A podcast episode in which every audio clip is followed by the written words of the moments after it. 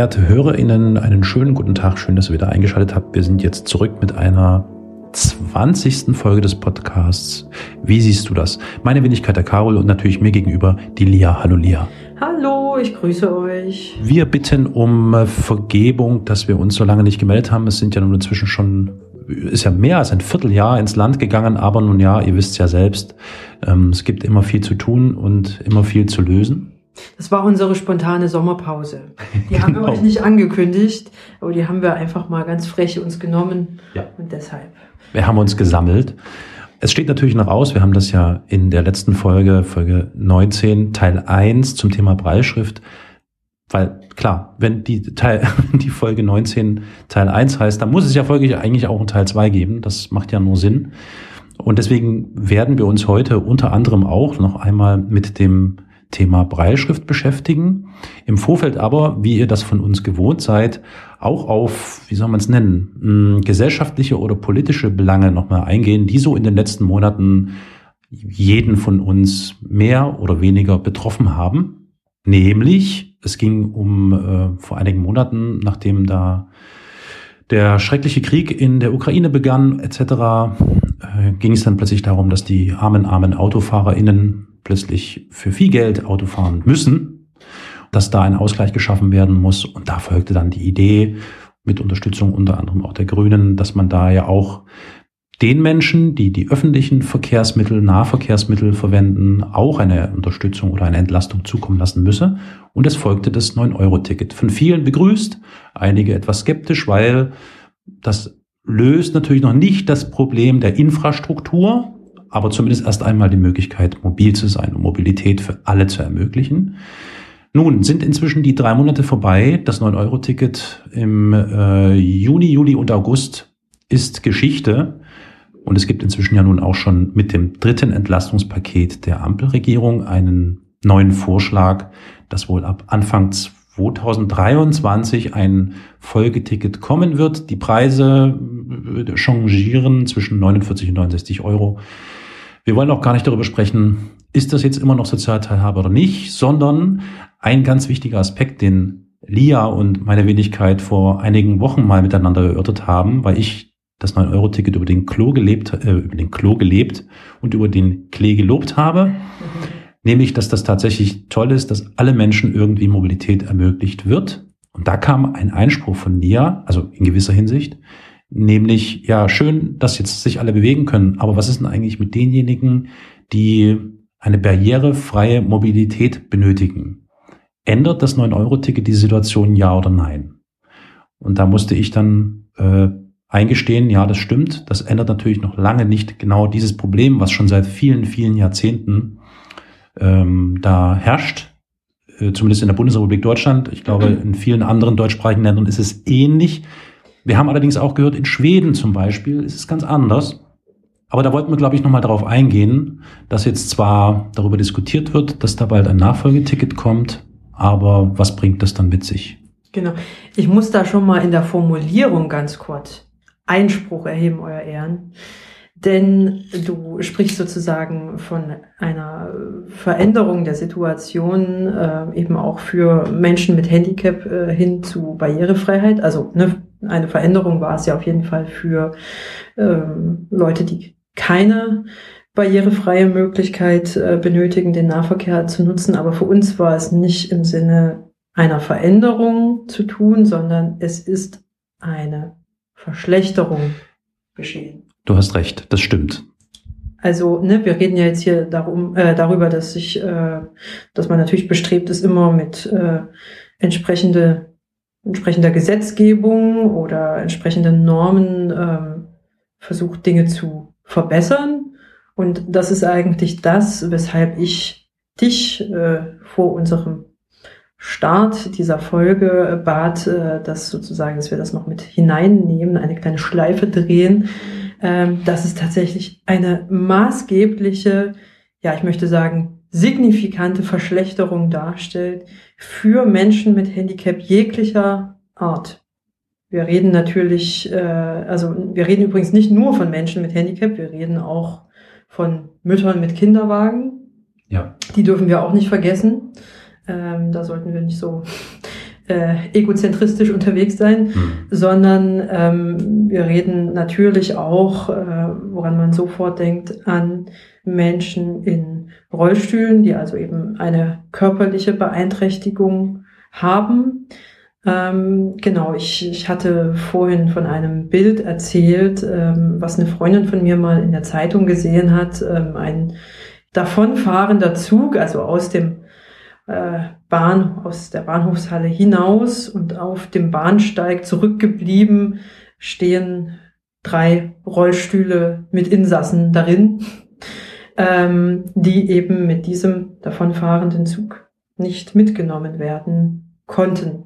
Äh, einfach weil diese, diese Rampe hätte, aus, hätte ja. ausgeklappt werden ja. können. Auch die, das Personal wäre durchaus da gewesen, um den äh, Herrschaften da reinzuhelfen, aber ja. sie konnten einfach nicht mitgenommen werden aus Platzgründen. Ja, das heißt, die Kapazität hat nicht gereicht. So. Ja. Und ähm, ne, dann spreche ich natürlich schon auch von unser einem. Wir ähm, müssen in die Bahnen hinein und heraus. Und ähm, wenn du dann natürlich, weil unglaublich viel los ist und die Bahnsteige zu kurz und die Züge zu kurz sind und du wirst dabei geschubst und teilweise äh, gestoßen und getreten, ähm, und, und äh, keiner nimmt Rücksicht und du siehst regelrecht oder merkst es in, in unserem Falle, ähm, wer schon immer mit der Bahn fährt und wer nie, weil wer nie fährt, der äh, drängelt und setzt sich natürlich gleich am Eingang irgendwo hin, anstatt mal durchzulaufen und sich die freien Plätze zu suchen, die halt da sind.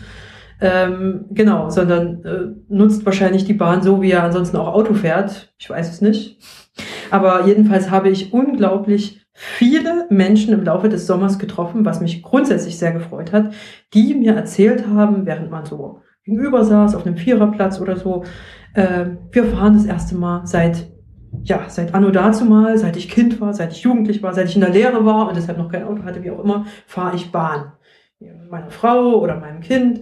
Und wir äh, freuen uns da jetzt gerade über das 9-Euro-Ticket, weil ähm, ja, ne, wir könnten es uns zwar auch so leisten, aber 9 Euro, das ist ja fast geschenkt und ähm, mal äh, Tante Trude in, äh, was weiß ich, Buxtehude zu besuchen, ähm, was wir halt sonst nicht getan hätten, weil uns das eben dann irgendwie doch zu viel Geld gekostet hätte. Und wenn man das mit der Bahn so billig haben kann, auch wenn es ein bisschen länger dauert mit dem Nahverkehr, dann machen wir das jetzt einfach mal. Und das ist ja auch äh, wunderbar, weil das ja auch ähm, Menschen, die ansonsten den Individualverkehr benutzen, inspirieren soll, die Bahn zu nehmen.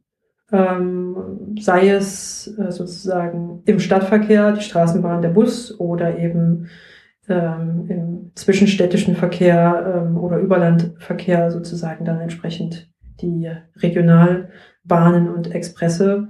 Also und das ist definitiv ein Problem, über das äh, mehr geredet werden muss. Denn ja, mhm. definitiv, wir sind jetzt schon wieder an dem Punkt, an dem auch, an dem man auch an die soziale Teilhabe wieder denken muss, ne, 69 Euro pro Monat, äh, wer, wer kann sich das denn leisten? Ja. Der sich äh, ne, ansonsten auch äh, die Fahrten ohne 9-Euro-Ticket nicht leisten konnte. Ähm, ich habe schon von vielen Freunden, Freundinnen gehört, ähm, dass die sich das in diesem Rahmen nicht werden leisten können. Ja. Obwohl sie super froh waren über das 9-Euro-Ticket. Also ich kenne tatsächlich fast niemanden meiner sehenden Freunde, die das nicht hellauf begeistert genutzt hätten, die letzten drei Monate, was ja auch super, super schön ist, weil ne, das spart alles CO2 und so weiter und so fort.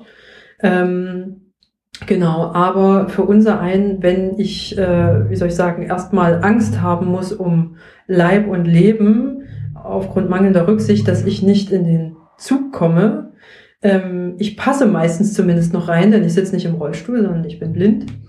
Ähm, und dann habe ich aber keinen Platz und weil so viele um mich herumstehen, habe ich nicht immer eine Möglichkeit, ähm, irgendeinen Griff mir zu ertasten und äh, ne, zu erfühlen, ähm, wo ich mich überhaupt festhalten kann, wenn die Bahn anfährt äh, und weiterfährt, einfach weil die Leute, die gucken nicht. Und ne, 9-Euro-Ticket gut und schön und so weiter, aber das muss halt alles, also A, mit generell gegenseitiger Rücksicht geschehen und B, ähm, ja, ähm, ne, es ist gut und schön, wenn wir sagen, okay, wir machen jetzt ein 9-Euro-Ticket und ja, die Infrastruktur ist noch nicht so weit, aber sollen die Leute überhaupt erstmal sehen, dass es überhaupt eine Infrastruktur schon mal gibt? Also die Leute, die das bis jetzt mhm. noch nicht wussten, wie gut die so ausgebaut ist oder wie schlecht. Ähm, genau, aber ohne dass wir da einfach also ganz, ganz viel tun, die Politik tut, äh, um diese Infrastruktur zu verbessern, nicht nur kleckerweise, sondern mit einem das muss ein Kraftakt werden in den nächsten fünf Jahren, meiner Meinung nach. Und zwar so, wie, äh, was weiß ich, früher in den 20er und 30er Jahren Autobahnen gebaut wurden, ungefähr mit dem, mit dieser Kraftanstrengung müsste das eigentlich geschehen, dass wir Schiene kriegen. Viel, viel, viel mehr Schiene. Und natürlich entsprechend auch mehr Züge, klar, ähm, ist überhaupt gar keine Frage. Aber also, ne, unser, der, der Güterzugverkehr, der läuft ja schon ganz gut. Also mindestens genau äh, der derselbe Fokus muss auf den Personenverkehr auf der Schiene ähm, gelegt werden, weil sonst ähm, ja sonst führen wir eben auch ein entsprechend verbilligtes ähm, Nahverkehrsticket ad absurdum, hm. wenn dann wieder die Schwächsten der Schwächeren ja. ähm, nicht mit können. Das, ich finde das einen sehr wichtigen Punkt, den du ansprichst, und der ist auch bei mir gedanklich, ehrlich gesagt, ein bisschen untergegangen und deswegen danke für deinen Hinweis. Man hört es hier und da mal auch ähm, bei der Diskussion um das 9-Euro-Ticket und die Nachfolge des 9-Euro-Tickets. Aber wie du sagst, viel zu leise und viel zu wenig. Denn diese, ich bin jetzt mal so frech und zitiere den Herrn Lindner, diese Gratis-Mentalität, die sich ja dann doch irgendwie spürbar gemacht hat, weil ganz viele Menschen dann plötzlich den Nahverkehr und den öffentlichen Verkehr äh, genutzt haben, führt natürlich dazu, dass diejenigen, wie du sagst, die sowieso schon äh, Schwierigkeiten haben, den äh, Personennahverkehr zu nutzen, ja noch mehr ins Hintertreffen geraten. Zwei Aspekte spielen dort eine Rolle. Du hast es schon gesagt, die, die Infrastruktur und die Kapazitäten sind sehr eng bemessen. Die Gründe sind, glaube ich, uns allen hinlänglich seit Jahren bekannt. Es wird gespart, koste es, was es wolle. Das natürlich zu Lasten dann der Passagiere und eben insbesondere auch der Passagiere, die eigentlich eine barrierefreie Mobilität benötigen. Wenn man so Geschichten hört von, das Paradebeispiel Rollstuhlfahrenden, das klingt irgendwie ein bisschen bescheuert, ne? Mhm. Rollstuhlfahrende. RollstuhlfahrerInnen ähm, Mobilitätsbeeinträchtigte Mo Menschen im Rollstuhl. Sehr schön. Danke, danke. Super. Wenn man also so Beispiele hört von mobilitätsbeeinträchtigten Menschen im Rollstuhl, die, bevor sie eine Zugreise, egal ob mit dem Regionalzug oder mit einem ICE oder so, antreten, müssen sie vorher eine Hotline anrufen in der Regel oder einen, einen Kontakt zur Deutschen Bahn herstellen, zum Mobilitätsservice und diese Reise anmelden und in Erfahrung bringen, ob diese Reise auch wirklich möglich gemacht werden kann von der Deutschen Bahn. Schon allein diese Tatsache, das sollte man sich immer wieder vor Augen führen. Äh, jetzt hier in unserem Podcast ist natürlich dieser Ausspruch vor Augen führen noch äh, umso lustiger. also vors innere Auge führen. das ist schon, das ist schon echt, äh, echt verrückt. Also ich, weil mir fehlen da wirklich auch die Worte, das irgendwie zum Ausdruck zu bringen. Ich finde es, es macht mich Leider werde ich dann so ein bisschen zum Wutbürger, wenn ich das höre, dass man nicht so wie jemand, der nicht im Rollstuhl sitzt, so wie jemand, der eben nicht blind, sehbeeinträchtigt ist, was auch immer, ja. einfach den Zug besteigt und losfährt, sondern er ist immer angewiesen auf das, ähm, ja, gewissermaßen äh, die Struktur und das, äh, ja, Wohlsein und die Verfügbarkeiten der Deutschen Bahn oder der Regionalgesellschaften, wie auch immer. Und das ist eigentlich ein No-Go. Kann überhaupt nicht sein. Spricht wie immer, wir sind da, glaube ich, in den letzten Folgen recht kritisch gewesen, spricht Bände über die Bemühungen in der Bundesrepublik, allen Menschen gleich, wirklich allen Menschen, egal was für ein Handicap sie haben oder auch nicht, ähm, eine gleiche Teilhabe zu ermöglichen. Und das ist natürlich sehr bedrückend, macht aber jetzt gerade im Zuge dieser 9 Euro oder eben 69 Euro Ticket wieder deutlich, wie, wie schlecht es um unsere m, öffentlichen Infrastruktur bestellt ist. Und da gebe ich dir vollkommen recht, Lia. Es bedarf eines, eines immensen Kraftaktes, das im Zuge dessen mit anzugehen, weil schön, wenn man irgendwie vielleicht günstiger und ohne große Verbundräume einfacher unterwegs sein kann. Es nützt aber nichts, wenn nicht alle Menschen irgendwie da mitmachen können. Das ist einfach ein No-Go, ist unvorstellbar eigentlich, dass man das im Jahre 2022 überhaupt noch aussprechen muss. Ja, also ähm, das ist überhaupt gar keine Frage. Und das ist natürlich, also ne, für Rollifahrer bedeutet diese Situation, wie du sie gerade beschrieben hast, dass sie definitiv nicht fahren können. Für unser einen, also sprich blinde Menschen, bedeutet es äh, grundsätzlich, dass sie ab bestimmten Zeiten, wenn sie irgendwo umsteigen müssen, mhm. wenn es nicht gerade Berlin Hauptbahnhof oder vielleicht München oder Hamburg Hauptbahnhof ist, ähm, theoretisch auch äh, nun ja auf der Strecke bleiben, beziehungsweise kümmert euch selbst in diesem unbekannten Bahnhof, mhm. wie ihr von Gleis 1 nach Gleis 14 kommt. Mhm.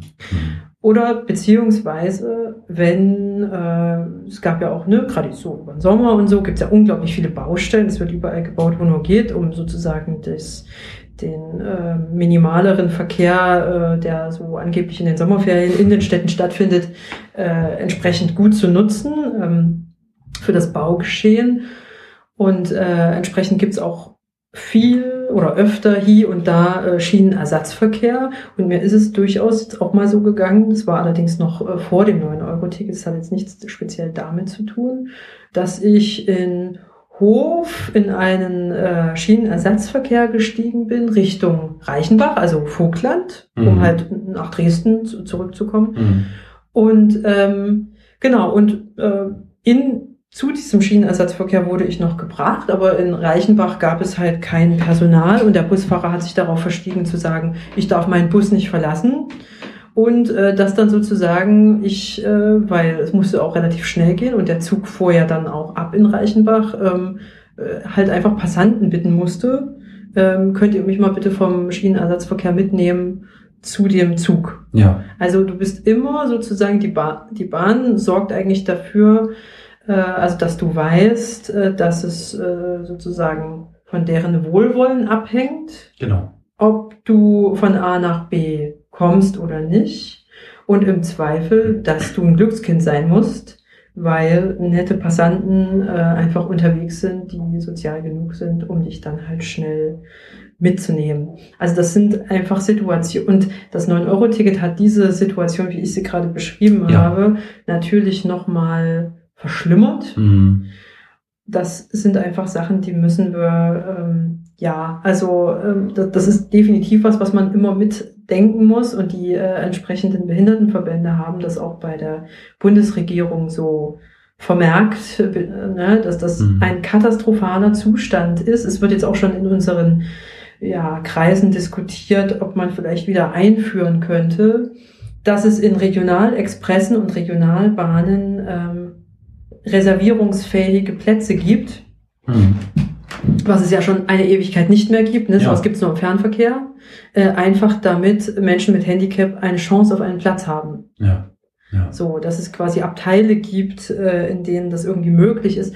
Oder man halt wirklich sagt, ähm, die erste Klasse ist, äh, ja, sofern sie eben nicht von entsprechenden Menschen mit äh, entsprechendem Ticket genutzt wird, ähm, da dürfen sich die Leute mit Handicap hinsetzen und dürfen im, im, Zweifelsfall diejenigen, die sich da einfach unberechtigterweise hinsetzen, verscheuchen. Mhm. Also das sind eigentlich Dinge, die sind eigentlich auch selbstverständlich. Also normalerweise sollte das auch überhaupt so laufen. Ja.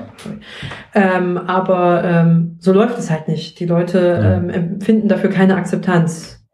So. Ja, das ist äh, und da sind wir dann, da knüpft man quasi schon fast nahtlos an, an, an das Ende der letzten Folge in der wir etwas traurig schließen mussten mit der Feststellung, dass es eine Frage der Bewusstwerdung dessen, ähm, dass es Menschen mit Beeinträchtigungen gibt unter uns, äh, nicht weit her ist. Ja. So, also das ist, glaube ich, jetzt echt ein fließender Übergang. Das ist gut. Ja, ja also vielleicht nochmal, ich rufe nochmal eine Erinnerung. Wir hatten in der letzten Folge über die Breitschrift gesprochen und dann kam die große Frage, ein ökonomisches, wirtschaftliches Problem ist es eher nicht, dass die Breilschrift viel mehr Verbreitung im Alltag findet, so dass auch wirklich Menschen, die nicht sehen, teilhaben können an den alltäglichen Dingen. ne, wir hatten ja da so Beispiele gebracht im Restaurant oder an einer Haltestelle und, und, und. Also da gibt's ja so ganz viele verschiedene Beispiele. Das setzt sich in so vielen Bereichen leider fort, dass das ähm, ja sozusagen jetzt der Anknüpfungspunkt für uns ist, um vielleicht, wenn du gestattest, mit der Breitschrift weiterzumachen? Sehr gerne. Sonst legen wir uns ja noch die Köpfe heiß. Vielleicht müssen wir noch mal eine neue Folge zum Thema Mobilität machen. Eventuell, das werden wir ganz gewiss wahrscheinlich tun, denn diese, dieses, diese Diskussion geht ja weiter. Exakt. Und ähm, von daher äh, wird das höchstwahrscheinlich geschehen. Aber Ja. genau, wir haben ja ähm, diese Folge überschrieben mit Breilschrift Teil 2 Mhm. und dem wollen wir jetzt auch äh, gerecht werden. Ja. Genug gejammert über, den, äh, über das 9-Euro-Ticket und den Personennahverkehr und Fernverkehr im Allgemeinen. Wir sind ja eigentlich mh, mit der Ansicht oder mit der Perspektive eingestiegen in der letzten Folge, dass die Breilschrift erstmal grundsätzlich die Teilhabe verbessert hat, Genau. als sie erfunden wurde. Ja. Ne, das muss man ja äh, auch mal sagen. Ähm, Ist revolutionär, revolutionär. Also der Wahnsinn. Ich bin immer wieder aufs Neue, auch als du so schön bildhaft mit den Würfeln erläutert hast, wie eine, wie, oder nicht eine, sondern die Breilschrift funktioniert. Fantastisch. Also diese Erfindung ist wirklich, ich finde es bahnbrechend. Ja, Aber es birgt natürlich auch, wie, wie immer, birgt es natürlich gewisse Tücken. Ne? Ähm, wir hatten das, bevor das Mikrofon eingeschaltet war, schon so kurz mal äh, angeschnitten, nämlich die Frage ähm, zum Beispiel, wenn man viel Text hat, den man verarbeiten muss, wie kriegt man den platzmäßig eigentlich mit der Breilschrift unter? Ne? Ich hatte da einen schönen Link von dir, den du mir zugeschickt hattest, äh, gelesen.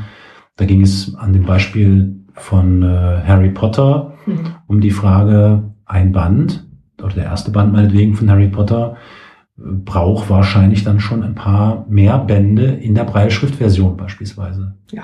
So, also wenn man das wirklich haptisch in den Händen hält, ne, da spreche ich jetzt natürlich nicht von, von digitaler Version, das ist ja mal was anderes. Nein, Aber wenn ich ein Buch in der Hand halte, ein Breilschriftbuch, dann ähm, sind das dann eben, ist der eine Band in der, wie heißt das, in der normalen äh, Sicht? Äh, Schwarzschrift. Schwarzschrift, Schwarzschrift, danke. In der Schwarzschrift ein Band, aber in der Breilschrift unter Umständen eben zwei oder auch drei mindestens. Bände. Genau. Mindestens.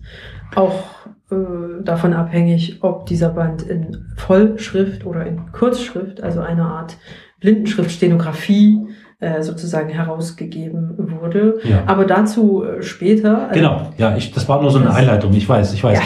Wir müssen uns noch auf einen interessanten Aspekt ähm, verständigen, der mir echt jetzt gerade so ein bisschen die Latschen ausgezogen hat, weil du mir erzählt hast, dass du eine Statistik gesehen hast mit einer Prozentzahl, die mich echt geschockt hat. Wir hatten in der letzten Folge darüber gesprochen, dass es auf jeden Fall von Vorteil sein, eigentlich nur sein kann für nicht sehende Menschen, wenn sie die Breilschrift beherrschen. Also wir haben ja so abgewogen technische Immersion versus Breilschrift ja, nein, waren uns dann, glaube ich, so verhältnismäßig einig, dass die Breilschrift eine grundlegende Sache ist.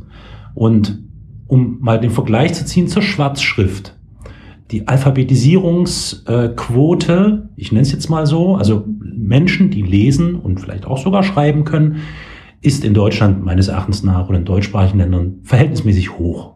Ich kenne da offen gestanden keine Zahlen, aber umso mehr hat mich erschrocken, also ich würde mal tippen, 70, 80 Prozent mindestens. Mehr. Ja, vielleicht sogar auch 90. Ja. Aber was mich ja total erschrocken hat, ist die Zahl, die du mir genannt hast, wenn es um das Thema Breilschrift geht. Das heißt, wie ist denn eigentlich die Alphabetisierung? Klingt das eigentlich abwertend? Nee, ne? Äh, Ein bisschen schon, ne? Ein bisschen, ja. Naja, Aber aber, es ist spiegelt ja ja so. es Es ist ja ein spiegelt Fakt. das ja wieder, ne? Wir wir reden ja hier von Fakten. Genau. Also wir wollen auch ein bisschen plaudern, aber wir wollen Ja. auch Fakten um die Ecke bringen Ja. ne, zu euch Die HörerInnen. bringen die Fakten um die Ecke. der AfD-Podcast. Fakten um die Ecke bringen.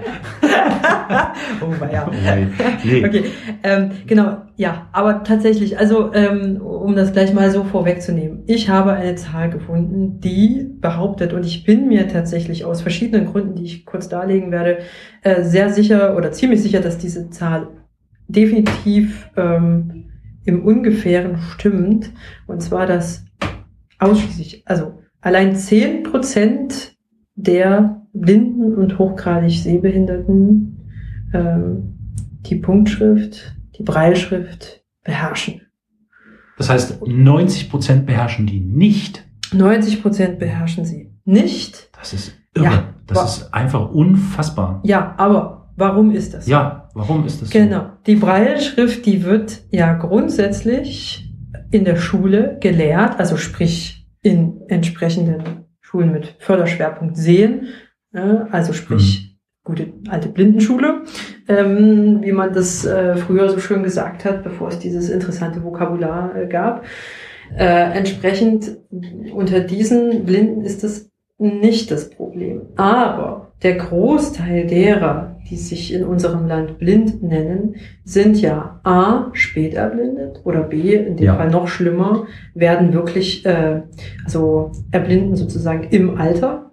Mhm. Sprich, über 70, über 80, ne, äh, altersbedingte Makuladegeneration, grüner Star und Co., kann ich da nur sagen.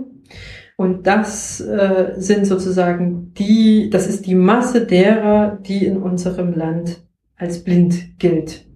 Das mhm. ist eine unglaubliche Masse an mhm. hochbetagten Menschen, um das jetzt mal neutral mhm. auszudrücken.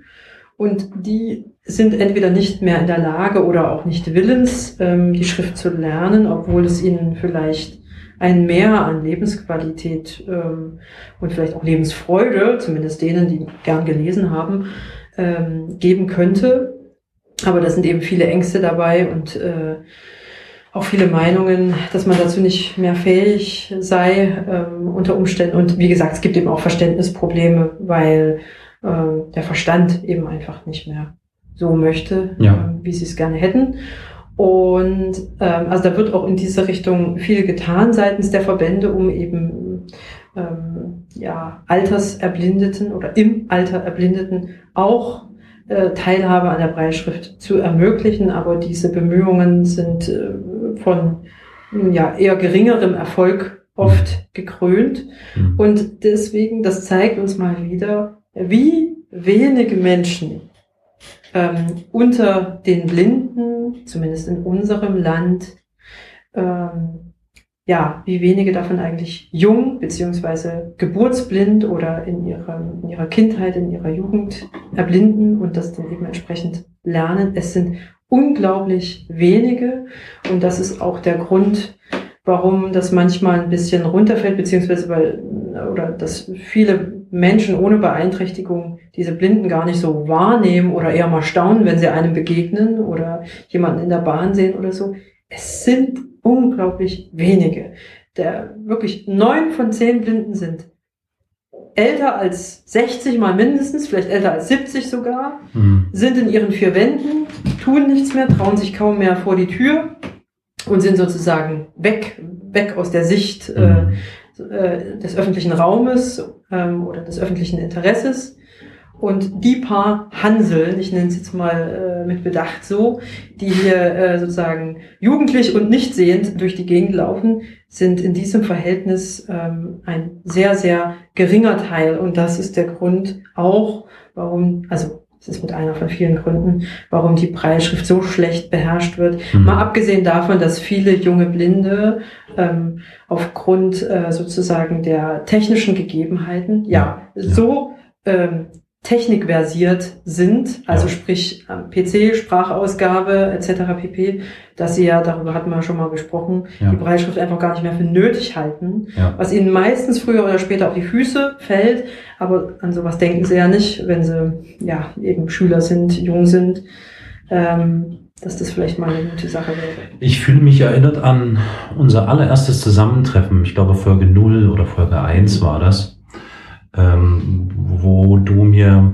erläutertest, genau das nämlich, dass ein sehr, sehr hoher Anteil an blinden oder nicht sehenden Menschen tatsächlich schon höheren Alters ist. Und äh, dieser Teil ähm, tatsächlich auch wirklich verschwindet, also der im Alltag kaum sichtbar ist, weil sich diese Menschen nicht mehr hinaustrauen, weil natürlich, wenn man vielleicht vorhersehend gewesen ist. Also da sprechen wir jetzt von denen, die eben spät erblinden. Ja. Und dann plötzlich verliert man die Sehkraft oder das, äh, wie heißt es, das äh, Augenlicht, ja. das Sehvermögen. Äh, ist es natürlich sehr, sehr schwer, äh, sich dann im Alltag äh, zurechtzufinden. Hinzu kommt natürlich auch noch, dass äh, zumindest jetzt in der Bundesrepublik und so, ähm, da jetzt auch keine allzu großen Bemühungen an den Tag gelegt werden, das den Menschen vielleicht etwas einfacher zu machen. Das ist ja so die generelle Kritik, die bei uns immer mitschwingt.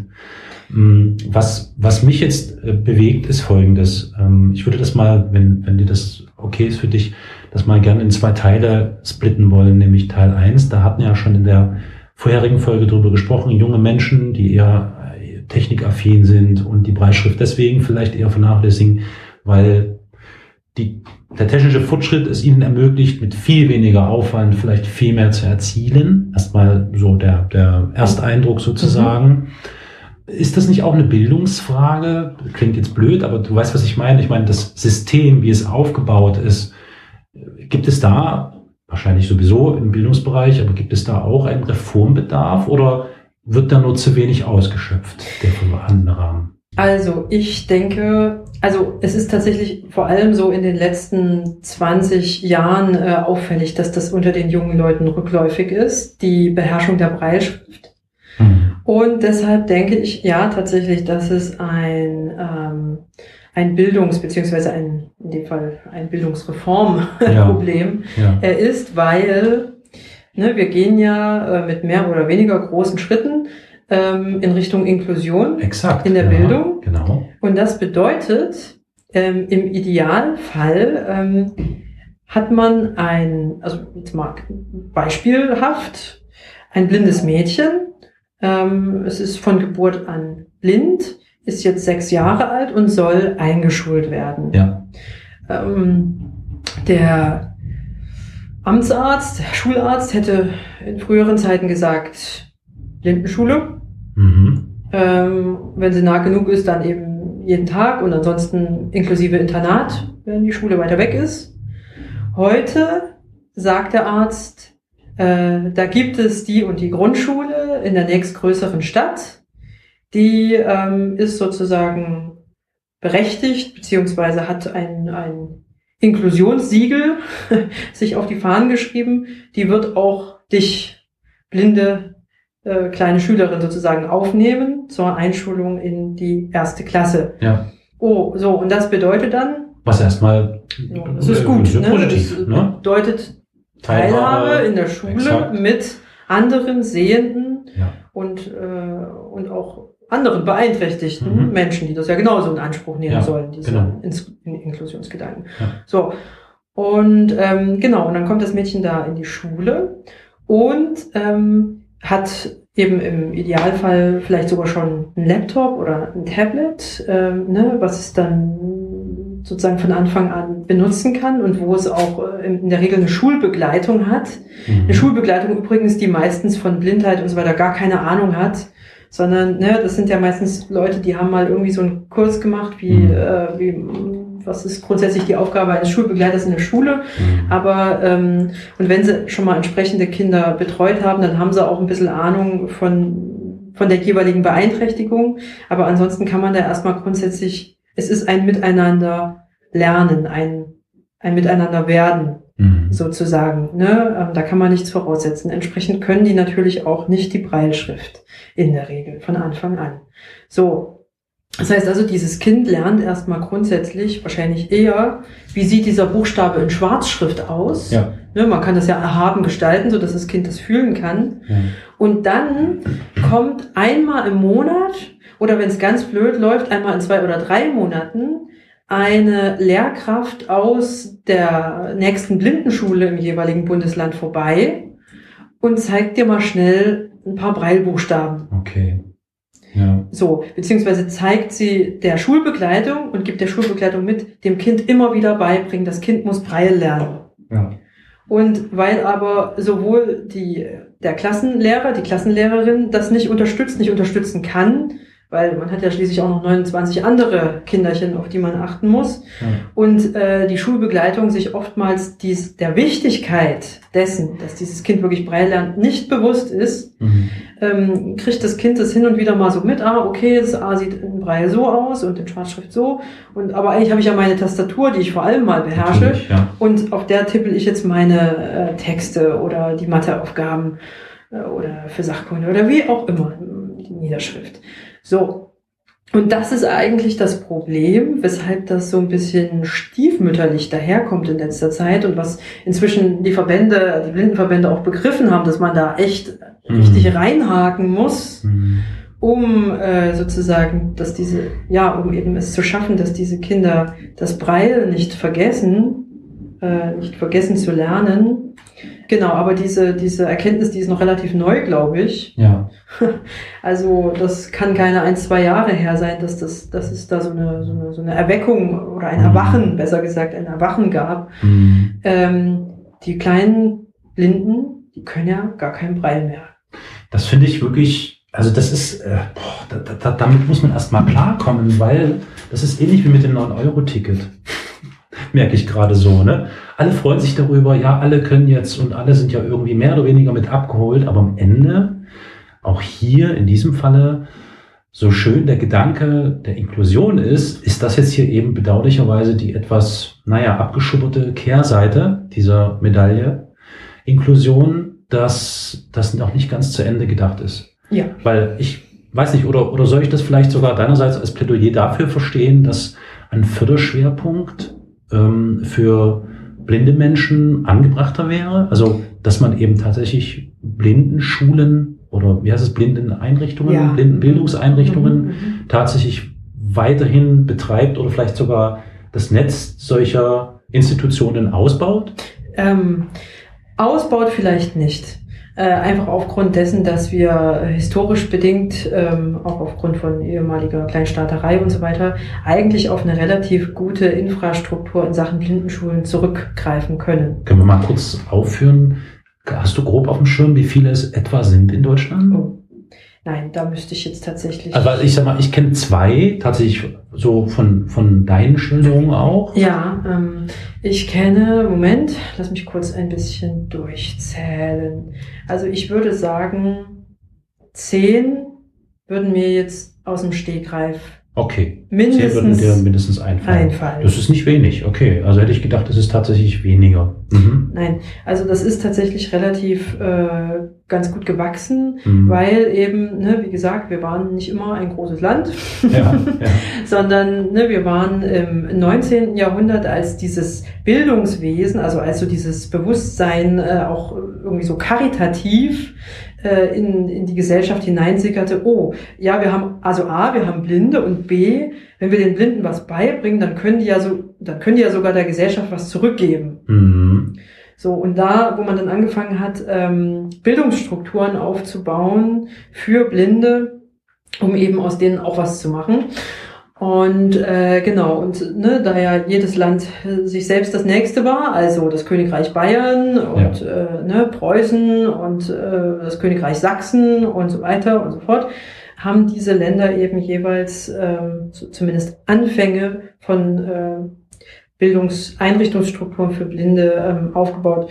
Und deshalb ähm, ist da relativ sag ich mal, viel entstanden. Auch natürlich bedingt durch die Tatsache, dass wir im letzten Jahrhundert aufgrund des noch mangelnden technischen Fortschritts viel, viel, viel, viel, viel mehr Blinde äh, unter uns in der Gesellschaft hatten. Das übrigens auch den Menschen viel bewusster war, dass es Blinde gibt, die mhm. arbeiten gehen und mhm. sich zurechtfinden und so weiter und so fort. Das ist erst in den letzten 30 Jahren so ein bisschen hinterrücks äh, mhm. geraten, eben weil es weniger sichtbar ist, weil es weniger, weil sich tatsächlich weniger bewegen durch die, äh, durch den öffentlichen Raum hindurch. Mhm. Und dadurch wurden eben die entsprechenden Schulen für Blinde und Sehbehinderte auch gebraucht. Ja. ja ne, durch diese größere Masse. Ja. So heutzutage, ähm, ne, also das führt jetzt zu weit, aber äh, Schwangere wissen schon relativ früh, ob ihr Kind gehandicapt sein wird oder nicht und können sich dann überlegen, ob sie das wollen oder nicht. Ja, oh Gott, hör auf. Das so. ist ja, hm, das ist ein Thema. Das, das, ja. das ist einfach so, darüber können wir ja. ein anderes Mal reden, äh, ne, ob das ethisch vertretbar ist oder nicht. So. Ja. Und aber jetzt nur mal so viel dazu, das ist der Grund, warum einfach tatsächlich insgesamt nicht nur weniger Blinde, sondern generell weniger Gehandicapte hier herumlaufen, mhm. als das noch vor so mhm. und so vielen Jahren der Fall war. Hat man nämlich nicht überall. In den südeuropäischen Ländern zum Beispiel, wo solche Untersuchungen sehr verpönt sind, hast du da mehr von. Mhm. mhm. von beeinträchtigten Menschen im öffentlichen Raum. Mhm. Viel sichtbarer Mhm. und so weiter. Also nur mal kurz äh, Ja. so viel dazu. So. Und äh, entsprechend, ne, wie gesagt, es gibt so und so viele Schulen. Ich denke unbedingt, also ich finde nicht unbedingt, dass wir mehr davon brauchen. Mhm. So. Die Aber Vernetzung wahrscheinlich von den, konkret von diesen Blindenbildungsein... Mit äh, den mit- Regelschulen. Ja, ja, ja. mit den Regelschulen, an denen Blinde eingeschult sind. ja. Das ist das Problem. Es gibt Bundesländer, an denen ist das eben nicht, wie ich das gerade beispielhaft an diesem kleinen Mädchen geschildert habe, Mhm. dass die äh, Blindenpädagogin, der Blindenpädagoge zwei, Ja, äh, also alle zwei oder drei Monate Ja. mal vorbeikommt, sondern da kommt äh, die Blindenpädagogin jede Woche vorbei ja. und gibt mal eins, zwei Stunden Brei. Das hat dann natürlich eine ganz andere Schlagkraft Mhm. äh, wenn das Kind sozusagen einmal in der Woche rausgenommen werden kann, um mit der, äh, mit der Blindenpädagogin, die gerade mal vorbeigekommen ist, äh, Ja. mal ein bisschen äh, sozusagen Sonderunterricht zu machen, Ja. äh, in Sachen, wie ist es eigentlich mit meiner eigenen Schrift, die ich lese. Aber ich meine, das ist ja schon ein enormes Pensum, ne? Ich meine, stelle mir das jetzt gerade so ein bisschen vor, dass wenn ich jetzt als, als blinder Mensch in, auf eine reguläre Schule gehe und dort vielleicht eine Betreuung zur Seite gestellt bekomme und dann zusätzlich noch, wenn die Vernetzung gut funktioniert, meinetwegen einmal pro Woche oder so, ähm, dann noch extra Unterricht bekomme, zum Beispiel in der Breilschrift. Äh, Klingt das jetzt schon nach einem erhöhten Pensum im Vergleich zu einem Regulärschüler? Das stimmt, aber es ist für Blinde, ähm, es ist immer ein erhöhtes Pensum gefragt. Ja, okay. Gegenüber Mhm. von äh, Schülern ohne Beeinträchtigung. Naja gut, ich habe mir jetzt im Gegensatz dazu tatsächlich so eine, bitte Hilfe nochmal, wie, wie, wie lautet die konkrete Bezeichnung? Eine Blindenbildungseinrichtung? Nein. Wie heißt es denn wirklich jetzt? Äh, Nun ja, ähm, also im Prinzip, also auf Neudeutsch heißt das ja, ähm, ja Bildungseinrichtung oder Okay. Schule mit Okay. Förderschwerpunkt sehen. Alles ne? Das, das Ja, können wir, glaube ich, ja, sagen, ja. ohne äh, uns äh, der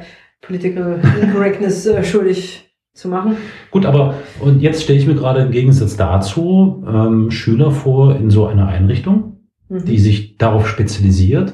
Und da wird das ja alles miteinander verwoben. Das heißt, der, der tägliche Unterricht ist verbunden auch mit der Breilschrift, ja, weil die Schwarzschrift im Prinzip keine Relevanz hat. richtig. Also insofern ja, fällt ja dann wieder ne, Ja. dieses Pensum Schwarzschrift weg und wird ersetzt durch Breilschrift, weswegen ich meine, also Ja, ist, ist weniger. Aufwand. Ja, ja. Mal abgesehen davon, dass natürlich auch sämtliche Lehrmittel Mhm. blindengerecht daherkommen. Ne? Exakt, ja. in der, ähm, die Klassenlehrerin in der Regelschule muss ja ständig über Adaptionen nachdenken. Ja, Die ja. muss ständig überlegen, hm, okay, jetzt habe ich hier meine 25, wie bringe ich das jetzt eigentlich meinem einen blinden Kind noch bei, ja, genau. was ich äh, hier in der, in der Klasse habe? Wie könnte man das machen? Ja. Darauf muss man Bock haben als Lehrer Ja, ja, diese. Gedankengänge äh, zu vollziehen. Ähm, denn wenn man die nicht vollzieht, dann mag es passieren, ohne dass das blinde Kind eigentlich groß Möglichkeit hat, sich zu beschweren, ähm, dass es diese, diese Möglichkeit, äh, gewisse Dinge zu erfassen, einfach gar nicht bekommt. Genau, genau. So. Und insofern bin ich der Meinung, also in Bundesländern, in denen Blindenschulen sich darauf spezialisiert haben, gute Integrationsdienste zu leisten. Also Mhm. sprich, einen relativ großen ähm, Personalaufwand betreibt an Pädagogen, an blind, ausgebildeten Blindenfachpädagogen, Mhm. die ausschwärmen in sämtliche Schulen, Mhm. um äh, dort sozusagen die äh, dort eingeschulten Blinden gut zu betreuen. Da bin ich der Meinung, ja, Inklusion funktioniert. Ja. In den äh, Ländern, in denen Blindenschulen diese Kapazitäten gar nicht haben und deshalb vielleicht nur zwei Lehrer haben, die sich mit Integration beschäftigen können, Mhm. also sprich ausschwärmen können, um mal hier, mal da punktuell Hilfestellung zu leisten in den jeweiligen äh, Schulen, in denen Blinde eben eingeschult sind äh, oder eben zur Schule gehen. Da, nein, funktioniert es meiner Meinung nach nicht gut oder nur Mhm. sehr, sehr erschwert. Und dann ist äh, im Idealfall äh, ein, ein blinder junger Mann oder eine blinde junge Frau halt so pfiffig, dass sie es einsieht, sich all diese Dinge sozusagen selber beizubringen. Mhm.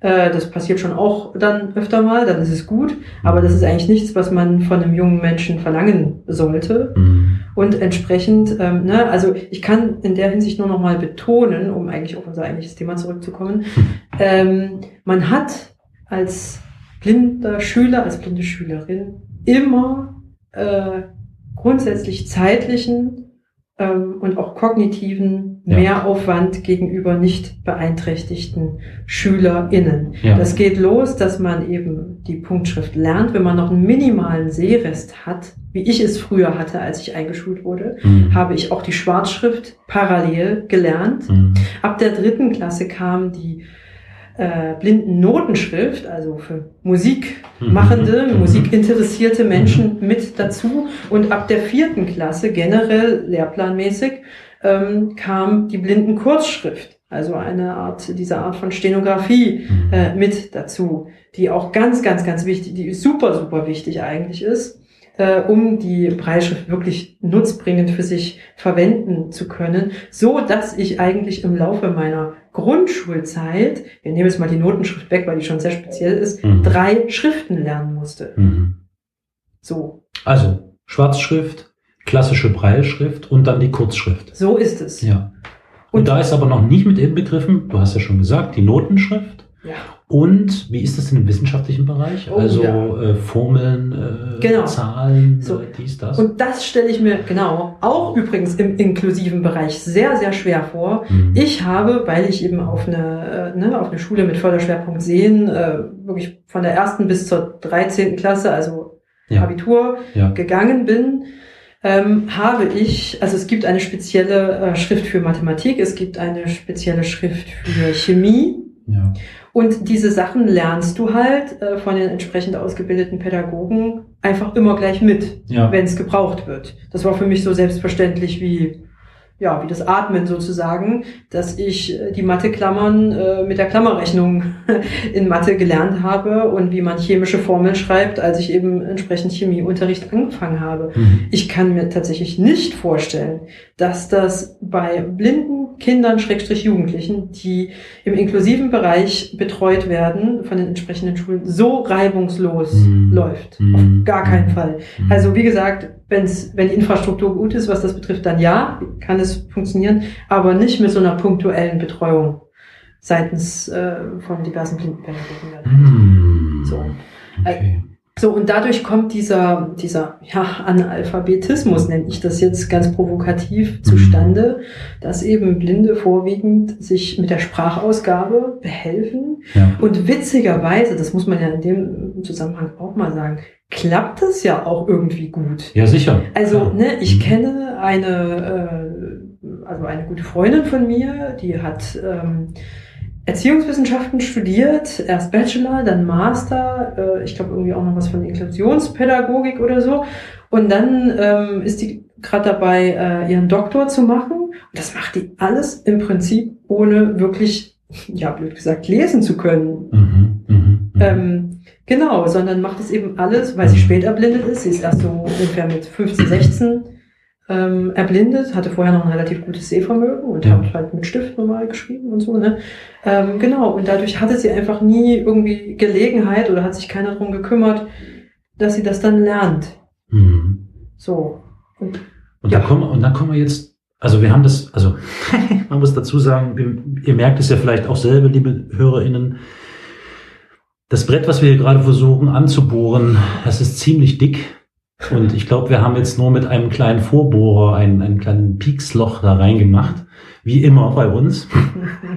Da kommen wir jetzt nämlich, ich will mal die Splittung vollziehen und mal in diesen anderen Bereich derjenigen, die spät erblinden, wie du sagst. So, wir haben jetzt mal umrissen, wie das mit der Bildung ist und wo vielleicht Tücken sind und können wir ja mal wirklich in einer eigenen Folge nochmal erörtern, in einer Bildungssystemfolge. Ähm, splitten wir mal und gehen mal rüber zu denjenigen, die erst später erblinden, egal welchen Alters. Also in der Regel ist es wahrscheinlich dann sogar nachteiliger, wenn man äh, in einem höheren Alter erblindet, als, als wenn man es vielleicht als, als junger Mensch oder als Kleinkind tut, weil da die Chance, vielleicht doch noch diesen Alltag des Nichtsehens und der Breilschrift und so weiter und so fort besser zu erfahren.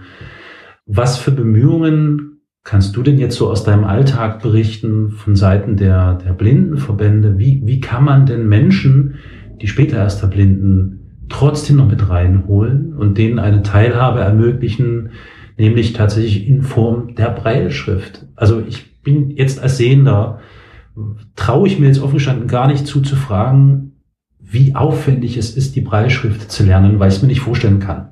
ja, Ja. Aber das ist ja ein Aspekt, der ja ganz wichtig ist, weil das ja genau die Sichtweise derjenigen ist. Ne? Klar. Sie, sie, sie konnten die Schwarzschrift lesen, sie können sie jetzt vielleicht auch technisch sich vorlesen lassen und so weiter. Ja. Aber dann hört es schon auf. Was für ein Aufwand steckt denn da drin, Menschen es zu ermöglichen, Breitschrift zu lernen, Ja. die erst später dann plötzlich nicht mehr Sehvermögen haben? Mhm. Mhm. Das ist natürlich immer, wie wenn man generell Menschen was beibringt, super individuell. Natürlich. Ähm, ne, also das mal kurz vorweg. Aber, aber man muss ja jetzt kein Sprachgenie sein, oder? Es geht ja Nein. jetzt gar nicht um, Nein. um das Vermögen, Nein. linguistisch irgendwie gut zu sein, Nein. sondern hier geht's ja um was anderes Ja, irgendwie. ist richtig. Es geht eher eigentlich um Logik. Denn Mhm. die Breitschrift, wie wir es in der ersten Folge bemerkt haben, ähm, die läuft ja eigentlich Ja. relativ regulär. Ja, Also sprich, hat ein System, was äh, gewissen Regeln unterworfen ist. ja. Von daher haben Menschen mit einem Gefühl für Logik meistens gute Karten. Mhm, mhm. Ähm, Punkt zwei ist aber natürlich auch, wie interessiert ist man eigentlich, lesen zu können. Ja. Das ist tatsächlich auch nochmal ein ganz großer Punkt. Das heißt also, Stimmt. oftmals ist es eine Frage von, was habe ich eigentlich für eine Grundbildung genossen? Mhm. Komme ich eher, um jetzt mal dieses altdeutsche Wort zu gebrauchen, aus einem Bild, ja, bildungsbürgerlichen Haushalt? Ja, ja, oh je. Oder komme ich eher aus einem Haushalt, in dem mir nicht so sehr beigebracht wurde oder in dem mir nicht so maßgeblich beigebracht wurde, dass mal ein Buch in die Hand zu nehmen eine gute Sache wäre? Wobei ich mal dazu sagen muss, das hat, glaube ich, jetzt inzwischen mit, mit, mit äh, Bildungsbürgertum fast weniger zu tun, ist meine These, Ja. weil da kommen wir nämlich wieder zu den technischen Innovationen. Warum soll ich denn was lesen, wenn ich das auch als Hörbuch hören könnte? Ne? Beispielsweise Ja, ja, solche ja. Sachen. Ja, ist Ich richtig. lese damit ja auch. Richtig, aber die Menschen, die tatsächlich äh, eine entsprechend, sage ich mal, äh, höhere Bildung oder sagen wir mal Mhm. überhaupt eine, soli eine gute, solide Bildung erfahren haben, Ja. die äh, begreifen oftmals eine andere Dringlichkeit Hm. In dem Wunsche, ähm, selbst lesen zu wollen. Das ist tat- also jetzt mal unabhängig davon, dass sie über Hörbücher und so weiter äh, und, und über entsprechende andere technische Innovationen, PC etc. pp. Ähm, ne, in der Lage sind, äh, sich auch irgendwie zu behelfen. Hm. Äh, aber dieses, oh nee, ich will das sel ich will das, ich will es wirklich im wahrsten Sinne des Wortes lesen können und da ich es nur noch mit den Fingern kann, Ja. ähm, möchte ich jetzt die Breilschrift lernen. Ja. So, ne, es ist ja so. Ähm, Kinder, die in die Schule gehen, da ist allen Erwachsenen um diese Kinder herum völlig klar, dieses Kind muss lesen lernen. Ja. So, jetzt ist man erwachsen. Man ist vielleicht, sagen wir mal, um die 40 Jahre.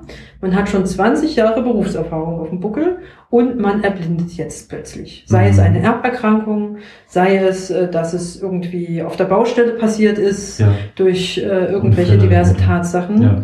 So.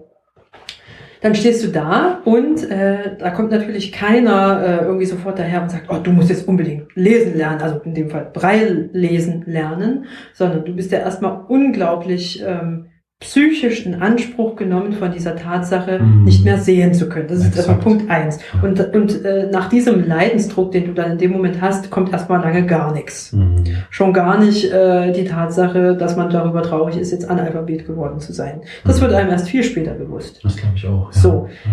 Dann wird einem dann irgendwie ans Herz gelegt von den entsprechenden Kliniken, ne, Nachversorgung, Augenarzt und so. Sie müssen irgendwie, also Sie sind ja noch relativ jung, ne, Sie haben noch 40, 50 Jahre vor sich, äh, bevor es ins Grab geht. Sie müssen jetzt mal irgendwie schon gucken, dass Sie mit Ihrer Blindheit leben lernen. Mhm. Sonst, sonst wird es nichts mit ihnen. Sonst sind sie, sonst braucht es ein paar Monate oder Jahre, dann Ja. sind sie nicht mehr. Äh, weil sie einfach diesen Lebensmut nicht Ja. mehr haben. Sie müssen in eine Einrichtung oder an eine Stelle, an der man ihnen hilft, sich wieder selbst zu helfen. Ja. Das ist eigentlich das Schlagwort Ja. äh, in dieser ganzen Angelegenheit. Hilfe zur Selbsthilfe. Ja. schreckliche Ja, ja, ja. Phrase, aber Ja. ja. Hm. Aber verstehe, was du, verstehe, was die, die Hürden sind enorm. Also ich, man mag sich das gar nicht vorstellen. Also das ist vollkommen klar. Ja, ja, ja. So ist es. Und äh, ne, entsprechend guckt man dann äh, die, die Schulen, die eben auch äh, den ersten Bildungsweg äh, sozusagen mit den blinden Kindern und Jugendlichen beschreiten. Die bieten meistens auch die ähm, sozusagen oftmals auch Berufsausbildungen an und eben parallel zu Berufsausbildungen die blindentechnische Grundausbildung. Geht in der Regel ein Jahr kann wahrscheinlich, glaube ich, auch Mhm. in verschiedenen äh, Einrichtungen auch verlängert werden, wenn jemand dann noch nicht so weit ist. Und in diesem einen Jahr, da kommen eben spät, das ist wirklich speziell für Späterblindete gedacht. Mhm. Da sollen die hin, Mhm. ähm, haben dort in der Regel auch einen Intern also wie eine Art Internatsplatz Mhm. sozusagen. Natürlich dann in entsprechend eigenen Wohnungen zum Teil. Ähm, und nicht mehr in, in regelrechten Internatsgruppen, wie es für Kinder und Jugendliche der. Fall ist. Mhm. Ähm, genau, ähm, denn sie sollen ja alles wieder lernen in ihrem Leben. Sie sollen nicht nur, ähm, also sie sollen natürlich vor allem lesen und schreiben lernen, die Breilschrift. Mhm. Ähm, sie sollen aber eben auch ähm, Training bekommen, wie bewegt man sich mit dem Stock richtig, wie erlernt man sich Wege, was gibt es für Umweltmuster in unserer Bundesrepublik Deutschland, auf welche Dinge kann man sich verlassen, auf welche nicht, Mhm. ähm, wie komme ich im Haushalt zurecht. Ja. Äh, ne, wie benutze ich Küchengeräte? Was gibt es vielleicht für spezielle Küchengeräte für Blinde, um es ihnen zu erleichtern, zu kochen und so weiter? Frage da, kurz, Ja. kurz, ich spring mal rein. Ja.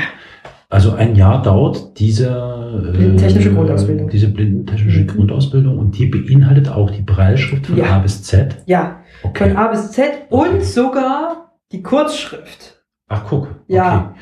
Gut, aber jetzt stellt sich mir gleich eine Anschlussfrage, weil wir Mhm. vorhin ja von sozialer Teilhabe, 9-Euro-Ticket und Ähnlichem gesprochen haben. Ja, Das kostet doch Geld, oder? das kostet Geld. Auf jeden Fall. Und das bezahlt ja nicht irgendwer. Nein. Das, äh, ne, das ist äh, tatsächlich eine, das ist eine Aufgabe der staatlichen Fürsorge, Normalerweise. diese blindentechnische Grundausbildung zu ermöglichen. Mhm. Das ist auch etwas, worauf man, wenn man das beim Sozialamt, äh, hier, Geld für macht. Eingliederungshilfe Mhm. äh, ist das bei uns hier in Sachsen. Das kann man geltend machen und sobald man da äh, ein Gutachten vom Augenarzt hinschickt oder sogar Ah. schon den Schwerbehindertenausweis, äh, der vielleicht schon bewilligt wurde mit 100 Prozent äh, Grad der Behinderung, weil blind, dann kriegt man das sofort bewilligt. Bewilligt. Innerhalb von wenigen Wochen. Gut. Beziehungsweise ist es oft die Rentenversicherung dann auch, die das trägt, weil, wie gesagt, wir wollen ja alle, dass Menschen, die nicht in Anführungsstrichen zugehandicapt sind, Ja, also, äh, klar, wir brauchen ja Leistungsträger. Ja, schnell zurück ins Arbeitsleben, damit die weiter Steuern zahlen. natürlich, ja. Ne, um das Ja, ja. jetzt mal ein bisschen Naja, ist ja schon richtig. Klar. provokativ zu sagen. Gut, aber ich meine, es ist ja erfreulich zu wissen, dass das noch nicht abgeschafft wurde. Nein. Und das ist, Nein, also, nein, ich hätte jetzt gedacht, nein, dass das vielleicht inzwischen schon irgendwie nein. der privaten Vorsorge anheimgefallen ist oder irgend sowas. Nein. Gut, gut. Also da, da wird wirklich drauf geachtet seitens des Staates, ja, da, äh, das wird sofort bezahlt. Also noch Mhm, gestern hast du mhm. da deinen Bescheid. das heißt, die Hürde wirklich, das zu nehmen, ist auch wirklich sich dafür zu entscheiden, dass man das möchte. Das ist der große Punkt oder diese große Hürde, Ja. die man überspringen und überwinden muss. Ja, Ja, so ist es. Und so ein Jahr ist natürlich auch Klar, Menschen, die so. Probleme haben, sich auch da auf Neues einzulassen. Ne? klar. Es soll ja so Leute geben, die mögen Veränderungen nicht. Ja, beziehungsweise wenn du eingebunden bist in familiäre, was auch Richtig, immer für, Strukturen, für ja, Strukturen, klar, ist das alles. Und auch Soziale, ne? Man Ja, hat die und ja. die Freunde gehabt. Ja. Kommen diese Freunde denn damit klar, dass du auf einmal nichts mehr siehst? Es mag sein, dass du sämtliche Menschen deines Freundeskreises verlierst. Ja. Ja? Mit all diesen Dingen, mit all diesen Tatsachen, die dir ins Haus stehen können, musst du natürlich erstmal zurechtkommen. Das heißt, wenn ich jetzt beispielsweise, um mal jetzt noch mit abzuholen, den, den größten Teil derer, die nicht sehen in der Bundesrepublik, nämlich der, wie du vorhin gesagt hast, Hochbetagten oder Betagten, also ab 60, 70 aufwärts, irgendwie die Menschen, die krankheitsbedingt, unfallbedingt spät erblinden, Mhm. sehr spät erblinden Mhm. sozusagen, die hätten auch die Möglichkeit, äh, zum Sozialamt zu gehen? Da bin ich mir nicht sicher, ne? Oh, das ist nein. schwierig, ne? Also ich, also Mhm. das ist jetzt natürlich nicht Weil dann bist du ja nicht mehr im Berufsleben. Richtig, ne? richtig, Genau, richtig. ja. Das ist jetzt eben, also das ist jetzt tatsächlich nicht vollkommen gesichertes Wissen von Mhm. meiner Seite, das muss ich ja Okay, bei der ja. Gelegenheit noch was dazu sagen. Aber Ja. ich bin mir zu 90 Prozent sicher, dass ab Eintritt des Rentenalters das nicht mehr möglich ist. So, technische und jetzt kommen die Blindenvereine und Verbände äh, ins Spiel wahrscheinlich, weil Mhm. die könnten das ja vielleicht, leisten. Naja, ich weiß nicht, ob sie es personell werden sie wahrscheinlich nicht leisten können, aber sie könnten ja irgendwie versuchen, diese Lücke zu füllen. Ja, Dass sie das politisch und lobbyarbeitmäßig tun, ist klar. ja, Aber wie sieht's dann um die praktische ja. Also um mal auch in diese Richtung ein bisschen kritiklos zu werden. Ich weiß nicht, ob das jetzt legitim ist oder in Ordnung ist, aber ist das ein Gedanke, die mit ins Boot zu holen und zu sagen, Ja. könnt ihr hier nicht irgendwie helfen? Naja, es wird in der Hinsicht vor allem praktisch und im kleinen Sinne geholfen.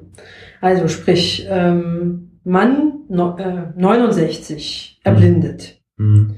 So, er möchte auch gern weiterhin selbst lesen Mhm. und hat zum Beispiel vielleicht vom DZB Lesen in Leipzig gehört, diese Bücherei, die zum Beispiel Wofür steht die ZB? äh, Deutsche Deu- Zentralbibliothek oder so? früher mal Deutsche Zentralbücherei für Bücherei. zu Leipzig. Alles klar. Und inzwischen hat sich das sozusagen umbenannt. Also das heißt jetzt nicht mehr DZB, sondern DZB Lesen und Okay. heißt jetzt Deutsches Zentrum für barrierefreies Lesen. Ah ja, ah ja. Für Blinde, Sehbehinderte und Lesebehinderte Mhm. oder lesegehandicapte Menschen. Also sprich, hier sind auch ganz gezielt übrigens Legastheniker mit angesprochen, wollte ich mal Ja. einwerfen. Das ist nämlich auch ein ganz neuer Gedanke. Ist das eine deutschlandweite Einrichtung oder nur jetzt speziell auf Sachsen bezogen? Nein, das ist eine deutschlandweite Einrichtung. Okay. Also es gibt zwar auch Also noch andere bundesweit. Büchereien, aber f- kaum eine ist so groß im Bestand Mhm. wie die in Leipzig. Das heißt, dort könnte ich einen Harry Potter in, in, Blei, in Breilschrift kriegen? Ja, Okay. sofern du vorher, man muss sich generell dort anmelden, wie das bei Natürlich, ja. Üblich ist. Ja. Und dort musst du deinen Ausweis vorzeigen, Ja. dass du blind bist. Okay, okay. Sonst kriegst du hier nichts. Gut, das heißt, der Blindenverband empfiehlt zum Beispiel dieses. So, Also, genau, um Mhm. überhaupt erstmal an Literatur zu kommen. Ja. So, nun, aber wie ist aber das mit dem Lesen? Literatur brauche ich ja, genau, erst Genau. wenn ich lesen kann. Ja. Nicht das Buch vor dem Lesen können. Genau Ja. so ist es.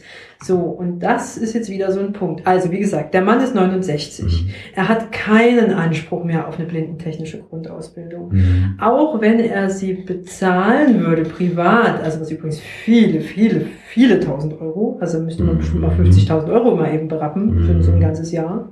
Ach, das reicht bestimmt gar nicht. Ja. Er möchte aber eben gern lesen lernen. Dann kann er sich an seinen örtlichen Blindenverband wenden, sage ich jetzt mal so salopp. Zumindest geht das bei unserem. Mhm. Ähm, und dort Mitglied werden, im Mhm. Idealfall. ähm, genau. Und dort äh, kann er um Hilfe bitten, dass er gern Braille lernen möchte. Es gibt in der Regel in fast jedem Blindenverband, ich würde mal sagen, in jedem Ehrenamtler, die Menschen, die das möchten, so etwas beibringt. Mhm. Das, und das ist dann eben, wie gesagt, das sind eben Ehrenamtler, ne? das sind keine Pädagogen, die machen das auch eher so nach Gutdünken. ja. Ähm, das ist dann von mehr oder weniger Erfolg gekrönt. Mhm. Also A, natürlich Auffassungsgabe dieses alten Mannes 69 Jahre alt und dann eben auch, ne, wie gut Ja. kann der Ehrenamtler, die Ehrenamtlerin das rüberbringen, ähm, das Breil. Mhm. So, dann kommt es natürlich drauf an, ist es jemand, der eher Büroarbeiten früher gemacht hat oder ist es jemand, der unglaublich viel mit seinen Händen gearbeitet hat, die typischen Schwielen an den Händen und auf den Fingerkuppen. Ähm, wenn es so ist, dann fällt das Breil, also so mit großen Pranken, Mhm. äh, Schwielen übersät, Breil zu lernen, ist ganz, ganz schwer, bis fast unmöglich. Interessant.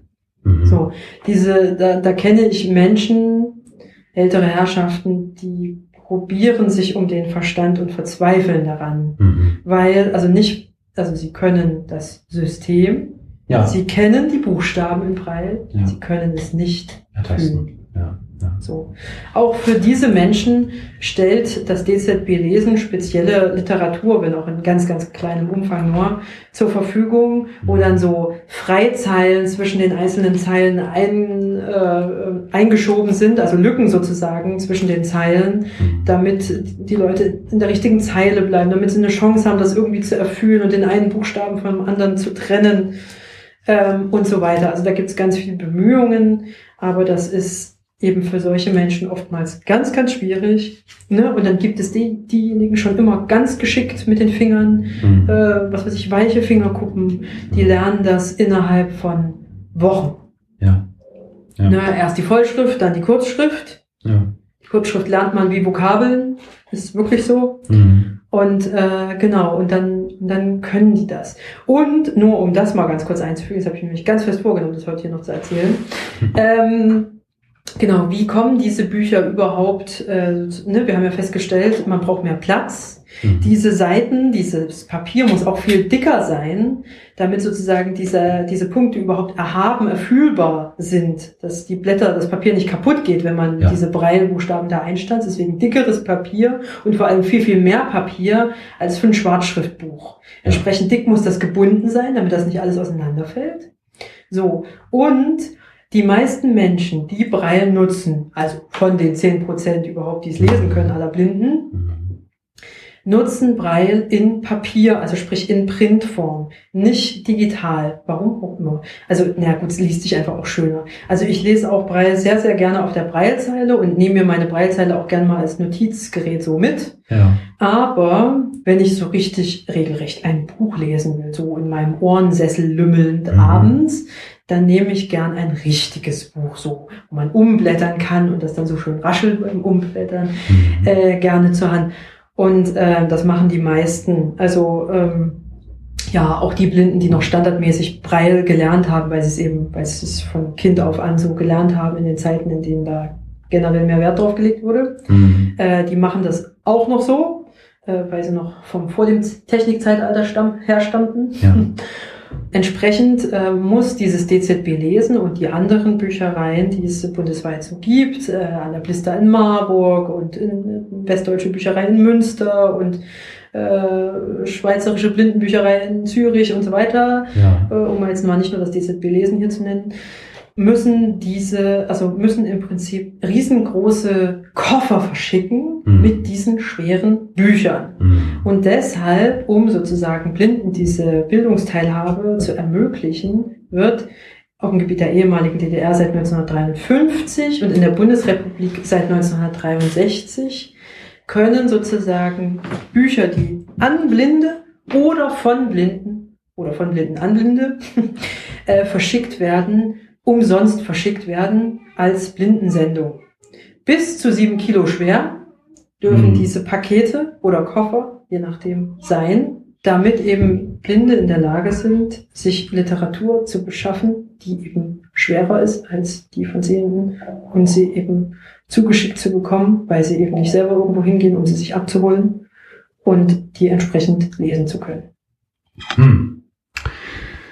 Das, äh, ja, äh, also mein, mein Part ist ja der, dass ich, mh, hm, weil ich fand das jetzt wirklich sehr, sehr interessant und ähm, sehr aufschlussreich, dass wir versucht haben, da einen kleinen Einblick zu gewähren oder du einen Einblick gewährt hast, wie das Ganze auch praktisch vonstatten gehen kann.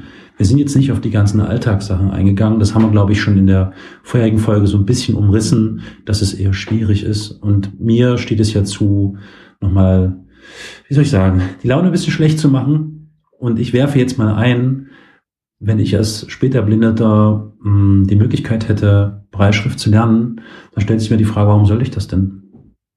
Ja. Ja, weil dann sind wir nämlich wieder an genau dem Punkt, wo im Alltag begegnet mir denn tatsächlich die Notwendigkeit, die Breitschrift zu benutzen, außer eben, wie du sagst, beispielsweise bei Literatur oder irgendwelchen anderen Dingen. Alles andere ist ja technisch schon so. Denk an die Medikamente. Ja, die Medikamente tatsächlich oder das Geld. Und das funktioniert ja, das reicht ja. Hm? Ja, okay. Das heißt, das wäre ein Grund. Geld und Medikamente ja gut, Moment, Geld. Nee, wobei Geld ist, hat das ja nichts mit Breitschrift zu tun. Das, das ja, sind ja andere äh, Prägungen. Wobei man in, der, äh, in dem Zusammenhang sagen muss, äh, diejenigen, die nicht in der Lage sind, Breil zu fühlen, die werden auch keine Scheine in dem Sinne auseinanderhalten können, was das Fühlen betrifft. Mm. Dafür ist, mm. sind die Schraffierungen an den kurzen Seiten der Scheine, ne, wie ich das in der Vorfolge schon mal beschrieben habe, dafür sind die einfach äh, zu wenig ausgeprägt. Ja. Ja gut, ich glaube, wir sind jetzt äh, schon über die Stunde drüber ein bisschen. Wir haben im Teil zwei zur Breilschrift noch ein paar wichtige und interessante Informationen parat gehalten. Man könnte wahrscheinlich jetzt noch eine weitere Folge machen, aber ich bin mir nicht sicher, ob wir das wirklich tun sollten. Vielleicht später mal. Ja, also ich, ich habe da auch so Ideen, ähm, aber das können wir dann nochmal in Ruhe bes ja. besprechen, was wir vielleicht auch an, an Gästinnen hier mit hinzuholen können, die uns vielleicht mal ein bisschen unterstützen. Also ich glaube, das soll es erstmal gewesen sein zum Thema Breitschrift. Damit haben wir jetzt dieses Brett ein ganz klein wenig angeritzt und äh, konzentrieren uns das nächste Mal vielleicht auf ganz andere Sachen, genau. die nicht ganz so trocken sind. Aber eigentlich war es nicht trocken. Ich danke dir vielmals, Lia, dass du so bereitwillig und sehr ausführlich Auskunft gegeben hast über die vielen Fragen, die damit einhergehen. Freue mich schon darauf, dass wir bald wieder eine neue Folge ähm, in den Kasten schmeißen für die lieben HörerInnen. Und das wird sicher bald passieren. Ja, diesmal dauert es nicht wieder so lange. Und auch danke an unsere lieben HörerInnen, die bis hierher zugehört und uns gelauscht haben. Dann würde ich sagen, bleibt alle gesund, äh, bleibt uns gewogen. Äh, ja, wartet drauf, bald kommt eine neue Folge. Nia, danke dir und tschüss. Tschüss. Caused the malfunction? He couldn't be sure. The burnt out control panel offered no clue. But now, drifting in the cold blackness of space, he realized he was doomed.